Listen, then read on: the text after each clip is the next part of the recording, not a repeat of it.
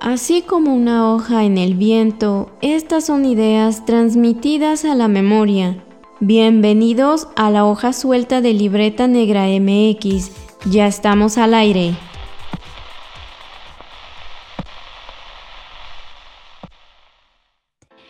Hola, estamos en una transmisión del podcast de La Hoja Suelta, un espacio donde debrayamos un poco sobre cultura, arqueología, historia y el mundo de la cultura en general. Y en esta ocasión, pues les saludamos como siempre sus anfitriones. Omar Espinosa y Wendy Osorio. En este episodio estamos muy contentos y emocionados de recibir a una especialista en el mundo de los libros, pero desde una perspectiva muy particular, porque vamos a mirar este lado al que la, literatura nos puede llevar de viaje. Entonces, eh, pues estamos muy contentos de recibir a Carla Ceseña, que también es eh, cofundadora y fundadora de proyectos culturales que ella misma nos va a contar. Bienvenida, Carla. Hola Wendy y Omar, muchísimas gracias por la invitación. Yo también estoy muy contenta de poder estar platicando aquí con ustedes. Pues también de este lado vamos a estar muy emocionados y agradecidos, por supuesto. Y vamos empezando con este tema que tal vez no nos habíamos cuestionado pese a que los libros, pues es un mundo al que hemos llegado, sí, mayormente por la escuela, pero pues también a través de otras experiencias de nuestra vida, ¿no? Que son muy importantes, que marcan eh, momentos inolvidables, que nos forman memorias, que nos trasladan y que nos hacen mirar el mundo y la experiencia humana de una forma muy particular.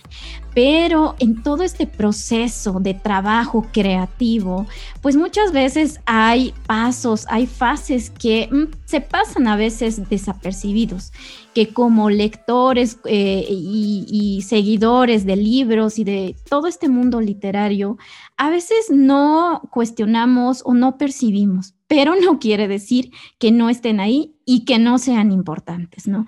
Entonces, Carla, pues también podemos empezar a, hablar sobre este tema, ¿no? De todo este proceso de la edición literaria, ¿no? Que es todo un trabajo también creativo.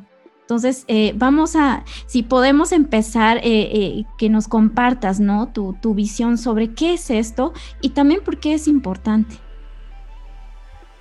Sí, Wendy, claro que sí, con muchísimo gusto. Pues es un tema bien extenso, la verdad. Yo pienso que la edición literaria es todo un mundo porque como ya bien dices, pues a veces solemos pensar que los libros están ya en las librerías y nosotros como lectores vamos y ya podemos obtener como todo el conocimiento, ¿no? Pero pues la industria editorial es gigante e implica muchísimos eslabones, muchísimas profesiones, porque pues el libro, como bien saben, es uno de los objetos más antiguos y que menos transformaciones ha sufrido a lo largo de nuestra historia y que incluso sigue manteniendo como esa función de preservar la memoria de la humanidad y también de difundir el conocimiento, ¿no? Que eso es como en grandes rasgos lo que es un libro. Entonces sí, pues la industria editorial involucra muchísima gente y no nada más es eh, la creación de los libros como tal, por supuesto tiene que haber alguien que los escriba, pero una vez que llega a las editoriales hay todo un trabajo que a mí me encanta también por eso este mundo, porque pues ahí ya está la labor, por ejemplo, de edición, que es revisar que el libro sea legible, que no tenga faltas de ortografía y eso siempre como que nos trauma muchísimo porque al final siempre hay erratas, ¿no? Por más que lo leamos 100 veces, por más que lo lean muchísimas personas, como son tantas páginas, pues a veces es muy entendible que se nos vaya un puntito o por ahí una letra de más. Entonces eso es uno de los errores que tenemos normalmente pues adentro de la industria. Y luego también hay otra profesión que es eh, pues en lo que yo me he especializado en los últimos años, que es el diseño editorial, que también es todo un mundo porque ya es meterte a hablar de tipografía, de maquetación de los libros, de cómo la coherencia entre el diseño y el contenido es tan importante y más en los últimos años que ya hay tanta producción editorial que definitivamente el diseño pues es fundamental, ¿no? No solamente para atraer a los lectores, sino también para facilitar la lectura y tener esta coherencia entre forma y contenido. Entonces es obviamente súper interesante esto también. Y otro eslabón que normalmente se olvida un poquito, pues es la distribución, que es el paso más difícil del sector editorial desde mi perspectiva, porque si es cómo haces que los libros lleguen a las librerías o los puntos de venta. Y eso también es uno de los eh, pues, puntos más importantes para las editoriales independientes, porque como ellos tienen menos producción y menos dinero, por supuesto, pues siempre es más difícil llegar a los lectores, ¿no? Y ya el punto final de, digamos, esta industria en general, pues sería eh, como tal la venta, que sería ya las librerías, donde un librero pues ya eh, te vende el ejemplar que tú quieras, ¿no? Entonces sí es un mundo súper interesante que me fascina, por supuesto, y claro, combinarlo con los viajes yo creo que es una de las claves para hacer que pueda sobrevivir, sobre todo en nuestro país. Esto es muy interesante porque de repente nada más nos imaginamos que el escritor llega con su bonche de hojas, ¿no? Y, así como publiquen, ¿no? Y, y, no es tan sencillo, ¿no? Ya sé, ya todo esto, todas las actividades que realizamos, y digo realizamos porque creo, no creo que haya un solo especialista o profesionista de la cultura que ya actúe de manera independiente, individual en la actualidad, ¿no? Entonces, bueno, nos imaginamos, y yo era de esos, de que, ah, sí llega el autor y tenga mi libro y ya sale publicado o sea, son, estamos hablando de estos filtros eh, de revisión para que todo salga perfecto. Y, ahorita ya también estoy pensando, pues claro, eh, la distribución es una cosa y el punto de venta es otra. Y, son pasos importantes porque finalmente estamos hablando de una gran cadena de producción y y de nuevo, son productos culturales y creativos que son colectivos ya, o sea, sí hay una gran parte quizá del artista individual, del pintor o lo que sea en este caso del, autor, pero en realidad este, pues es un trabajo de reedición o de revisión eh, por ejemplo, autores como Neil Gaiman decían pues que la mejor escritura es la reescritura, ¿no? O sea, tienes que estar poniendo tabique con tabique y así sin detenerte y lo vas a tener que volver a revisar y para encontrar tu propia voz, pues es eh, leer y leer y leer y corregir, corregir, corregir y no detenerte hasta que tú encuentres ese, ese camino. Pues bueno, háblanos un poco de las particularidades tanto de la edición como en la parte que te has especializado, este diseño que también es muy interesante, porque bueno, eh, de repente nos encontramos con un libro que dices, ah, mira la portada así, este, y hay otros donde dices, ah, mira la ilustración y tal, y bueno, yo no sé del tema, pero me gusta muchísimo ir a las librerías a ver qué me encuentro y creo que parte de eso es lo que tú haces. Entonces, ¿cuáles serían esas particularidades de esta, de esta fase de, de trabajo? Uf, sí, es, es, difícil de explicar, sobre todo si no estás como en este mundo del diseño, de la producción editorial pero yo creo que es importantísimo y que aunque no te sepas como los detalles técnicos, siempre como lector vas a apreciar la calidad de un libro, ¿no? Y esto no solamente es como ver un libro bonito y una portada así que te llame la atención, sino que implica desde el momento en el que tocas el libro, el material con el que está hecho, por ejemplo, seguramente quienes nos escuchan, eh, pues por lo menos podrán diferenciar cuando un libro tiene pasta dura, ¿no? De un libro que tiene la pasta blandita, que obviamente todos estos, eh, estos elementos pues hacen que se eleven los costos de producción y es algo que a veces no consideramos, pero que sí puede no solamente embellecer el ejemplar, sino hacer que el lector tenga ya una experiencia literaria que va más allá de la lectura. Y es lo que ahorita también está como en mucho auge, ¿no? Porque desde hace algunos años ya se tenía este temor de que llegaban los libros electrónicos y que iban a desbancar completamente al libro y pues han pasado los años y para nada, ¿no? Ha sido más bien el libro digital como un complemento incluso todavía hay personas que se niegan a leer en formatos digitales porque les gusta sentir las hojas, les gusta incluso el olor de los libros viejos, que también es esta idea súper romántica que se tiene. Y esto también se remonta desde la antigüedad, porque por ejemplo los libros que tenían más producción y diseño, bueno, no de una forma como la concebimos el día de hoy, pero digamos más producción, eran los manuscritos iluminados o los códices, ¿no? Que incluso había unos escribas que únicamente ellos podían decorar las páginas o podían ponerle oro a las páginas, entonces eso ya era como para sí embellecer, pero también porque los códices normalmente contenían eh, la Biblia o el Corán, entonces era importante que fueran bellos y que incluso hay, algunos que tenían en las portadas incrustadas joyas, ¿no?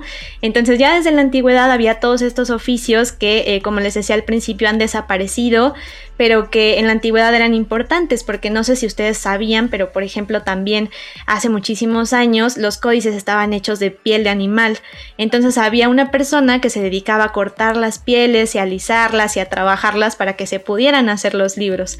Entonces obviamente todos esos procesos pues eh, se perdieron porque ya actualmente pues utilizamos el papel, pero eh, todavía existe también esta preocupación por hacer que un libro sea estético.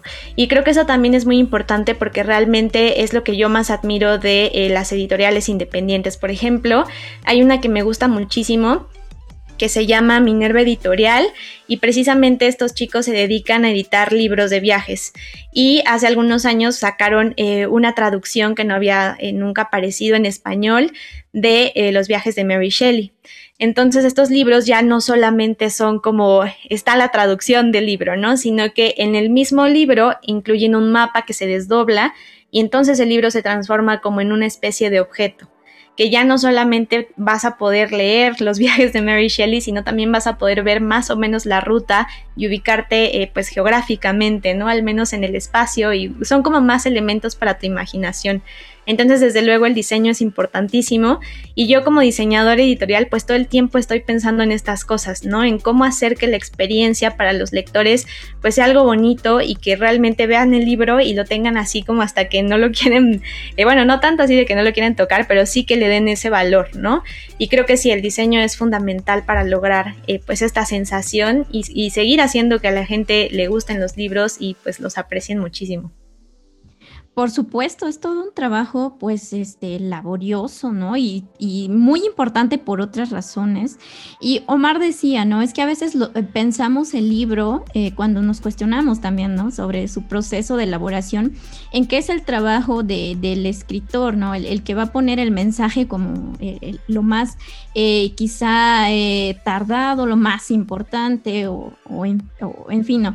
Pero yo creo que es, eh, es, un proceso que se complementa, o sea, hay un mensaje que transmitir, sí, hay, ideas, hay conocimientos que, que desean eh, llegar o hacerse llegar a diferentes personas y pues en el proceso entran también todos estos creadores como tú, Carla, a, pues a, meterle, ¿no? A cómo, eh, de qué manera se va a comunicar también el, mensaje o la idea. Entonces yo creo que sí es, es un proceso creativo muy interesante, muy importante, como tú dices. Y pues también me imagino que todo esto te ha permitido incursionar y trasladarlo a estos proyectos que, bueno, nosotros desde Libreta Negra MX conocemos, pero pues también nos gustaría que, o sea, de tu viva voz nos pudieras comentar cómo es que surgen estos proyectos que tienes, pues en el ámbito cultural, ¿no? Sí, hay muchas gracias Wendy, qué lindos. Pues sí, eh, es una historia un poquito personal porque realmente nace de las cosas que me apasionan, ¿no? Los dos proyectos. Entonces, primero les voy a platicar de Souvenir, que pues es una revista interactiva para viajeros culturales y que surgió precisamente porque a mí me gusta muchísimo la cultura, me gustan las ciudades, me gusta viajar y entonces yo quería que existiera una revista que le permitiera a cualquier viajero o a cualquier persona más bien pues acercarse a las ciudades de manera profunda, ¿no? Haciendo muchísimo énfasis en la memoria, porque sí sabemos que viajar es increíble, ¿no? Siempre se dice que es como la experiencia más padre y que ahorres dinero para que puedas viajar, etcétera. Pero yo me empecé a cuestionar en los últimos años qué tanto llegábamos a conocer nuestras ciudades, ¿no? Incluso las mismas ciudades en las que habitamos. Entonces un poquito empecé a desarrollar este proyecto que era muy ambicioso porque tenía que incluir eh, pues arte, museos, por ahí también gastronomía, literatura, por supuesto, que pues como les digo eran mis pasiones y entonces empezó a surgir este proyecto, a la gente le empezó a gustar bastante y muchas personas empezaron a dar cuenta de lo valioso que es acercarte a una ciudad a partir de todas estas miradas, ¿no? Y eh, pues esto no quiere decir que si a ti te gusta irte a viajar y solamente tomar fotos esté mal, ¿no? Sino que es un complemento y es algo que va a enriquecer muchísimo pues tu experiencia viajera porque así vas a poderte asombrar. Y eh, pues este proyecto también empezó como una publicación digital que se iba a enfocar en descubrir nuestras ciudades eh, a partir de eso, del arte, de la historia, de la gastronomía, pero sobre todo haciéndole entrevistas a expertos que estuvieran súper apasionados en sus temas. Entonces, por ejemplo, en el volumen de la Ciudad de México entrevistamos a la cronista Ángeles González Gamio para que te compartiera pues su experiencia de la Ciudad de México, sus recuerdos, eh, su conocimiento, ¿no? Que además ella es una mujer que admiro muchísimo. Si no la conocen, busquen sus crónicas porque de verdad es increíble. Eh, también, por ejemplo, entrevistamos a Alan por el Mundo, que es un gran viajero que también eh, me parece muy inspirador en el aspecto visual y también en esta filosofía que tiene. Y de él también como que aprendí muchísimo el que te guste ir a un museo no significa que no te puedas ir a Disney o a las cosas que son consideradas mainstream, ¿no? O sea, yo por eso también creo que esta revista sí ayuda a mucha gente a poder eh, pues visualizar un viaje que no fuera así como donde la cultura es algo para las élites o donde la cultura es algo inaccesible, sino que en tu misma ciudad pues tú pudieras recorrerla y descubrir que en tal casa vivió un escritor o que en tal casa se cocina algo que viene de otro estado o cosas así. Entonces, eh, pues Souvenir nació de eso, pero como les decía, pues era un proyecto bastante ambicioso y eh, pues nos demandaba muchísimo tiempo, pues experta escribiendo desde sus propias áreas, entonces era complicado y yo siempre tuve esta espinita de poder mezclar el turismo con la literatura. Entonces a la par que estábamos haciendo la revista y todo, pues un poquito me aloqué y empecé a mapear los espacios librescos de la Ciudad de México, ¿no? Entonces empezamos a visitar, por ejemplo, las librerías, las bibliotecas, empezamos a buscar como qué casas sobrevivían de escritores o de alguna figura literaria que hubiera hecho alguna referencia en sus obras. Y así fue como surgió Ciudad Literaria, que es el proyecto en el que me he enfocado más los últimos meses que precisamente es nuevamente como un souvenir chiquito solamente enfocado a esta mezcla de ciudades, viajes y libros. Entonces ya a partir de ahí pues nació el podcast y todo lo que eh, ustedes ya conocen. Entonces pues así básicamente es la historia del origen de estos dos proyectos que desde luego me apasionan muchísimo. Y esto, esto es apasionante. Eh, por ahí recuerdo que alguna vez estábamos en un espacio en Twitter y decían, no, sí, tienen que escuchar el podcast de Ciudad Literaria, el capítulo de las bibliotecas, decían. Y pues es que sí, porque em, Aquí es, aquí es donde se fusionan esos puntos, ¿no? Esta parte de diseño literaria con generar productos culturales. Y en este caso no es cualquier producto, porque son proyectos independientes y a veces no nos detenemos tampoco a pensar, o sea, si, si, en, si en la creación de un libro no nos detenemos más allá de, del autor y, de que salga el libro en la tienda, eh, de repente no pensamos muy bien lo que significa que alguien tenga un proyecto cultural independiente. Eso significa que no tiene apoyos de grandes instituciones o de un mecenazgo o algo por el estilo, ¿no? O sea, uno tiene que estarse generando, pero creo que tu experiencia de diseñar algo que va a llamar la atención, que complemente una experiencia de lectura, pues ha ayudado, ¿no? A, la revista Souvenir, al podcast Ciudad Literaria, porque de alguna manera lo estás complementando. ¿Cómo ha sido esa experiencia justo de balancearte entre el mundo literario y ahora el mundo de experiencias digitales? Y bueno, por supuesto la revista digital y el podcast. Fíjate que eso también es algo que me gusta muchísimo y todo surgió gracias a que me empecé a meter en el mundo del marketing digital súper random porque, bueno, no tan random, sino que eh, pues yo al principio estaba así como un poco abrumada porque no sabía de qué manera precisamente solventar el proyecto, ¿no? Que en principio era souvenir. Y entonces tomé eh, un curso digital sobre marketing cultural y artístico y me cambió completamente la mirada, ¿no? Porque ahí como que entiendes que no es suficiente con que tu producto o tu proyecto cultural tenga toda la calidad o que sea el mejor o que lo quieras demasiado, sino que tiene que haber toda una estrategia detrás que realmente haga que llegues a la persona indicada y a la que puede comprar tus productos. Entonces, eh, pues en este curso empecé a desarrollar un montón de estrategias y en ese entonces que fue por ahí del 2019 todavía no teníamos ninguna experiencia que complementara la parte eh, digital, digamos, de la revista, ¿no? Simplemente hacíamos un montón de artículos, entrevistábamos a cronistas, a escritores y a muchísima gente padrísima, pero no estábamos llegando prácticamente a nadie. Entonces lo que se nos ocurrió fue precisamente mezclar ya como tal el turismo cultural con esta revista, que ya no solamente fuera algo que lees, sino algo que primero lees y luego vas a ver.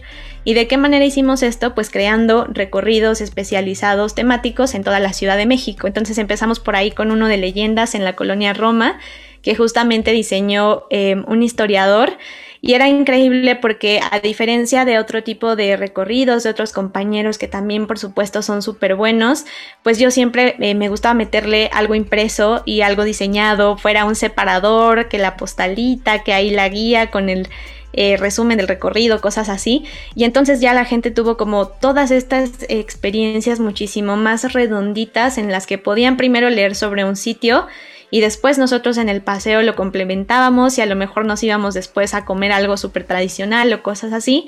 Y, y, pues eso también fue una experiencia maravillosa y ahí fue el punto de encuentro, digamos, entre estos dos mundos eh, que eran el turismo cultural y por supuesto eh, la producción editorial, ¿no? Que seguíamos siempre con la revista y con todos los artículos en nuestro sitio web. Y ya después cuando vino la pandemia, como ya les he comentado por ahí en otras ocasiones, pues sí tuvimos que trasladar todas estas experiencias presenciales al mundo digital. Y eso también eh, pues fue todo un reto porque si nos tardamos varios meses en adaptarnos. De hecho al principio pues los dábamos completamente gratis. No cobrábamos ni siquiera eh, pues café ni nada porque principalmente se había hecho para... Em, nuestros backers de Kickstarter que habían apoyado la campaña para realizar el tercer volumen de Souvenir.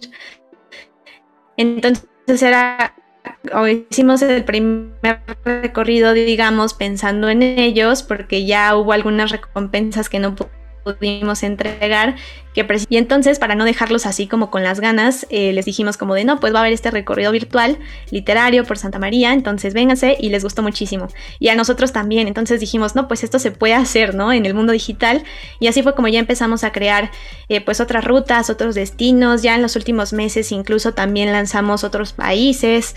Entonces eh, fue verdaderamente increíble porque igual uno podría pensar que la experiencia digital es aburrida o que no es lo mismo no o que no te llena de igual manera, pero hubo muchísima gente que nos mandaba mensajes así como de, no, yo vivo aquí en Santa María desde hace siete años y no sabía de este museo o de esta librería o de estas cosas. Entonces nuevamente es retomar ese asombro que la gente puede tener incluso viviendo en su propio barrio, ¿no? Que también es algo que tiene mucho la Ciudad de México. Como dice Ángeles González Gamio, es la ciudad de ciudades, entonces pues aquí como viajeros locales también se puede y pues en el mundo ya ni se diga, ¿no? No nos va a alcanzar la vida para visitarlo todo, pero sí creo que eh, pues la parte digital, la presencial y todo esto es fundamental para poder hacer una experiencia que realmente nutra pues a tus seguidores. Sí, yo creo que es lo que tú aquí nos estás mostrando, Carla, es perder el miedo, ¿no? También de, de ir y tal vez nos vamos a equivocar en este proceso, ¿no? De, de implementar nuestros proyectos pero finalmente si no lo hacemos, pues nos quedamos con la duda nada más, ¿no? Entonces, es muy valioso esto que nos estás compartiendo porque también en esta situación de confinamiento vimos la emergencia de muchos proyectos eh, en el área de cultura y también, eh, pues quienes estuvimos en este proceso de incursionar en los medios digitales, nos dimos cuenta que es todo un proceso de trabajo que necesita alimentarse y complementarse de otras áreas. ¿no? que están a veces muy lejos de nuestra propia especialización y tal vez ahí está un poquito la duda, ¿no? De si le entramos o no le entramos, pero yo creo que finalmente eh, tus proyectos son una muestra de que eh, tenemos que eh, utilizar todas estas herramientas que ya estaban ahí, ¿no? Y este, y otro punto importante es que también en este confinamiento, eh, muchos públicos, y esto lo hemos comentado igual con otros colaboradores que también tienen proyectos culturales muy de divulgación muy, este, muy importantes, que eh, el, mismo encierro también nos indicó que todos estos proyectos culturales o la cultura en general es algo que buscamos. Lo buscamos aún en los medios digitales, claro, quienes tienen los medios, ¿no? Y, eh, pero buscamos como este, estos espacios virtuales, pero donde de algún modo conectábamos, ¿no? A través de las creaciones de otras personas, artistas o investigadores, pues buscábamos generar esta comunidad. Y también hay que decir, como Omar estaba mencionando, pues muchos de estos proyectos son independientes, ¿no? Yo me atrevería a decir que el 95%. Y pues también eso es un tema que hemos platicado en otros espacios. O sea, también eh, es un trabajo, la divulgación es un trabajo, ¿no? Eh, es todo un proceso creativo que involucra un montón de herramientas y, personas y, trabajo en equipo, etcétera. Pero eh, aquí también yo creo que es importante que vayamos hablando de cómo poder, no, no quiero decir vivir de la cultura, pero es que a veces es la pregunta, ¿no? ¿Cómo es que eh, podemos eh, de algún modo tener esta, esta, estabilidad a partir de, los proyectos que también le dedicamos mucho? Sí, eso es otra parte súper compleja de los proyectos, porque creo que, eh, bueno, todos nosotros siempre tenemos como una espinita, ¿no? De algo que nos gusta afuera de lo que a lo que nos dedicamos o de nuestras profesiones. Y creo que todavía eh, son poquitas las personas que realmente se atreven a hacerlo, ¿no? Por el miedo al fracaso quizás, por decir que no tenemos dinero o incluso por falta de tiempo, que también son eh, cosas pues completamente válidas, pero yo que me he lanzado no me arrepiento de nada, si he pasado meses no les voy a decir que todo ha sido feliz, ¿no? Hay meses que quiero tirar la toalla y digo, ya no puedo más, voy a cerrarlo todo y mejor me busco un trabajo, pero creo que lo más importante es buscar un equilibrio. Y aquí no quiero abrumar a quienes nos están escuchando, pero sí les quiero decir que eh, pues emprender un proyecto artístico, cultural, digamos, con todas las de la ley, eh, en uno de esos proyectos en o incluso generar nuevos trabajos, pues realmente lo primero que tienes que saber sí es marketing y ventas, ¿no? Y es algo que en la cultura pocas veces se nos dice, incluso eh, porque está un poquito condenado el que se quiera cobrar por proyectos artísticos o culturales, también el diseño gráfico, porque ahora ya hay muchísimos memes y burlas y gente como que notando estos, eh, pues clientes que a veces no te quieren pagar o gente que quiere que todo sea gratuito, etcétera. Pero creo que sí, eh, pues sí tiene que haber un equilibrio. Y si tú como persona que quiere hacer un proyecto pues además te vas a dedicar a la producción, que sería, por ejemplo, grabar tu podcast o hacer los videos o meterte a la edición, pues no solamente es que tienes que saber de cómo editar un video o cómo grabar un podcast o qué micrófono se va a escuchar bien, sino que además tienes que invertir en estas, en estas cosas, ¿no? Y la gente normalmente espera que ya la transmisión esté ahí, que todo tenga muchísima calidad, pero no va muchísimo más allá el mismísimo Internet, ¿no? Que también nos cuesta nuestros pesitos. Entonces, eh, pues eso creo que sí es algo que hay que considerarlo muchísimo y que también en estos espacios ya hemos estado mencionando con anterioridad que es que cuando tú te vas a dedicar a emprender un proyecto, pues no solamente tienes que saber de tu área, ¿no? En su caso, ustedes que son arqueólogos, pues ahorita ya también se tuvieron que meter en el mundo de la producción, pero a lo mejor también van a tener que saber eh, de gestión de capital humano, de finanzas, por ahí de cosas del SAT y todo esto que en el ámbito cultural nos espanta mucho, ¿no? Entonces sí, es un trabajo eh, pues complicado, tienes que invertirle muchísimo tiempo y eh, pues por supuesto también hay que considerar que sí le tienes que poner un valor a tu trabajo, porque si además de que ya hiciste el proyecto te da miedo ponerle un precio o empezar a pedir los cafés, ¿no? Como la mayoría de nosotros hacemos, pues va a ser eh, pues muy difícil que logres tener un proyecto eh, financiable, ¿no? Por eso dicen que la cultura no es un negocio, además. Entonces, eh, pues yo diría que sí, lo primero que hay que hacer es meterse a todos estos mundos o contratar a alguien que te ayude con esta parte. De hecho, en estos cursos que yo he estado los últimos años, siempre me han dicho como de, Carlita, es que tú te tienes que separar de tus proyectos, ¿no? Tienes que dejar de grabar el podcast o tienes que dejar de editarlo y, y enfocarte en conseguir las ventas que van a hacer que puedas pagar todo eso. Y yo siempre sufro mucho porque pues a mí me gusta ir a los museos y tomar las fotos y estas cosas y no me encanta tanto estar haciendo estrategias en redes sociales para hacer que mi proyecto llegue a las personas. Entonces esto se los cuento pues para que lo consideren, pero por supuesto no hay una fórmula, ¿no? O sea, no hay nada escrito que te diga como de así es como tu proyecto va a triunfar, sino pues ya todos la aplicaríamos y podríamos ser felices con nuestros proyectos independientes, pero sí, si te quieres dedicar completamente a ese proyecto, pues le vas a tener que entrar a toda esta perspectiva de negocios, ¿no? Pero también creo que eh, algo muy importante y que también eh, se ha estado realizando a lo largo de estos últimos años, es eh, el crowdfunding, que es como que te soporte tu comunidad, ¿no? Y hacer colaboraciones con otros proyectos y, hacer mucho contenido gratuito para que demasiada gente te vea y un porcentaje de ellos se suscriba a lo que tengas que ofrecer o cosas así. Ya son cosas como bastante técnicas, pero también se los digo porque sí hay muchísimas opciones, ¿no?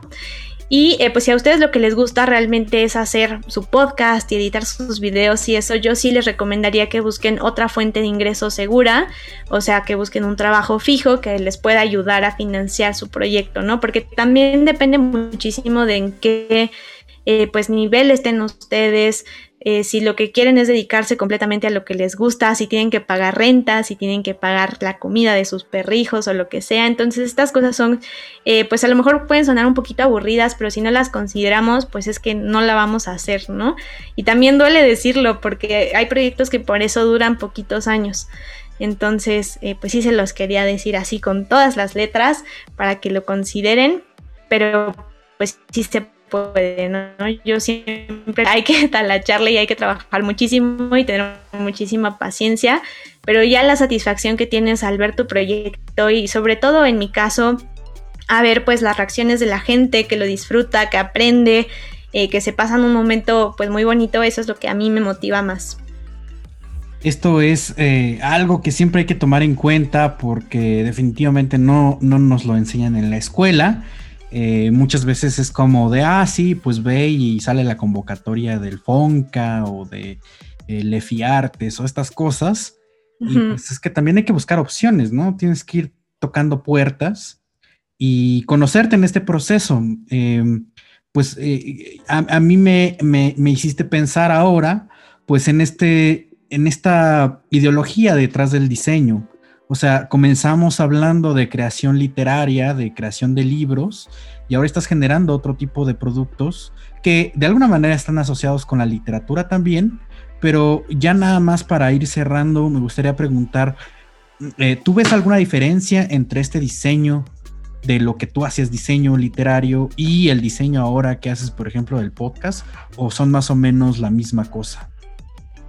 Pues sí tienen sobre todo un nexo que yo le he encontrado a todo producto digital, que son las historias, ¿no? Es como contar una historia, no importa el medio que tú elijas para hacerlo, porque también esa es otra ventaja que creo que como creadores tenemos en la actualidad, que ya puedes hacer divulgación no con un podcast, sino con un blog o con videos o incluso con un programa ahí que transmitas en vivo, con TikTok, ¿no? Que también cuando salió era como súper criticado y ahora ya hay varios proyectos de divulgación ahí en TikTok. Entonces yo creo que depende más bien de la persona. Siempre se puede aprender y sí, para mí el nexo completamente es eh, pues el contar una buena historia que realmente te mantenga ahí eh, pues entretenido, sí, pero que también te haga aprender y que de alguna forma agregue valor en tu vida, porque yo creo que lo más valioso de proyectos culturales y artísticos, y en mi caso del turismo que mezcla la literatura, es precisamente que la gente se va a llevar en su vida eh, pues una experiencia, ¿no? Y a lo mejor un recuerdo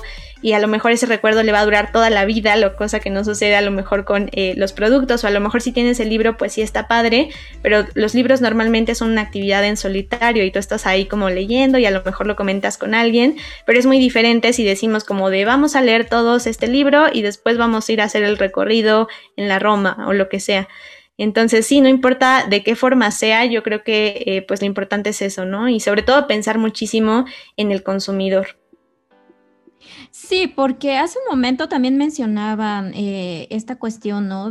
Eh, de que los libros en físico sí tienen, es una experiencia única que no es diferente, obviamente es diferente a los libros en versión digital, pero eh, hay, yo creo que también hay público para todo, ¿no? Los tiempos cambian, las personas cambiamos constantemente. Hay circunstancias como la pandemia que también este, nos retaron a, adaptarnos y yo creo que también tenemos que tomar muy en cuenta esto, ¿no? Hay cosas que quisiéramos siempre tener la experiencia directa físicamente.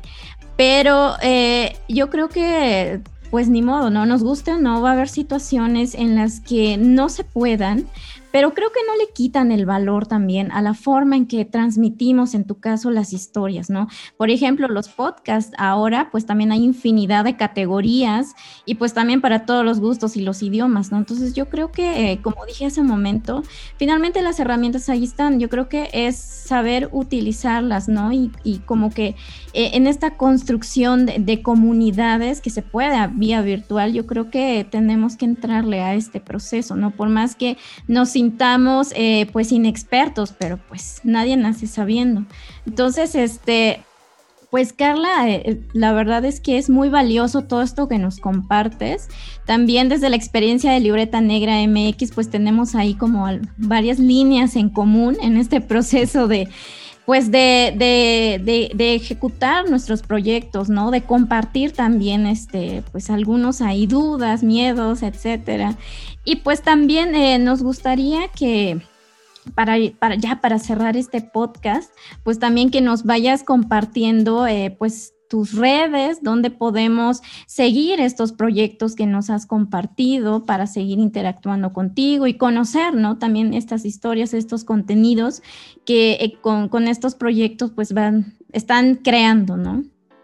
Sí, muchas gracias Wendy. Pues eh, a Ciudad Literaria nos pueden encontrar principalmente en Instagram, es donde estoy normalmente más activa, que es eh, Ciudad Literaria CDMX arroba Ciudad Literaria CDMX.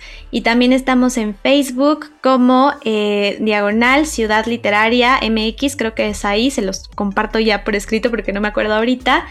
El podcast pues está disponible en Anchor, en Spotify, en Google Play, también en eh, Google... Eh, ¿Es Google Play? Creo que por ahí también pueden acceder. Y bueno, pues a mí en Twitter me pueden encontrar como arroba carlassna y por ahí cualquier duda que tengan, estaré muy contenta de platicar con ustedes. Siempre me gusta muchísimo pues esta novedad que han tenido en las redes sociales de que realmente puedes hablar con tus seguidores, ¿no? Entonces a mí me encanta siempre escucharlos de vuelta, entonces eh, pues por ahí nos estaremos encontrando. Pues muchísimas gracias Carla. Seguramente después de que vean esta hoja suelta, van y se, y si no te conocen, por supuesto, pues irán a seguirte en todas las redes y escuchar todos los capítulos de todos los capítulos de Ciudad Literaria. Y bueno, por supuesto, no olviden tampoco seguirnos a nosotros. Estamos en Twitter y en Facebook como Libreta Negra MX. Y por supuesto, todo el contenido en YouTube, Spotify, iBox e Himalaya. Y pues bueno, hasta aquí dejamos esta hoja suelta, pero nos escuchamos la próxima semana con otro tema y pues este de Braille de Cultura, Historia y Arqueología. Adiós. Nos vemos.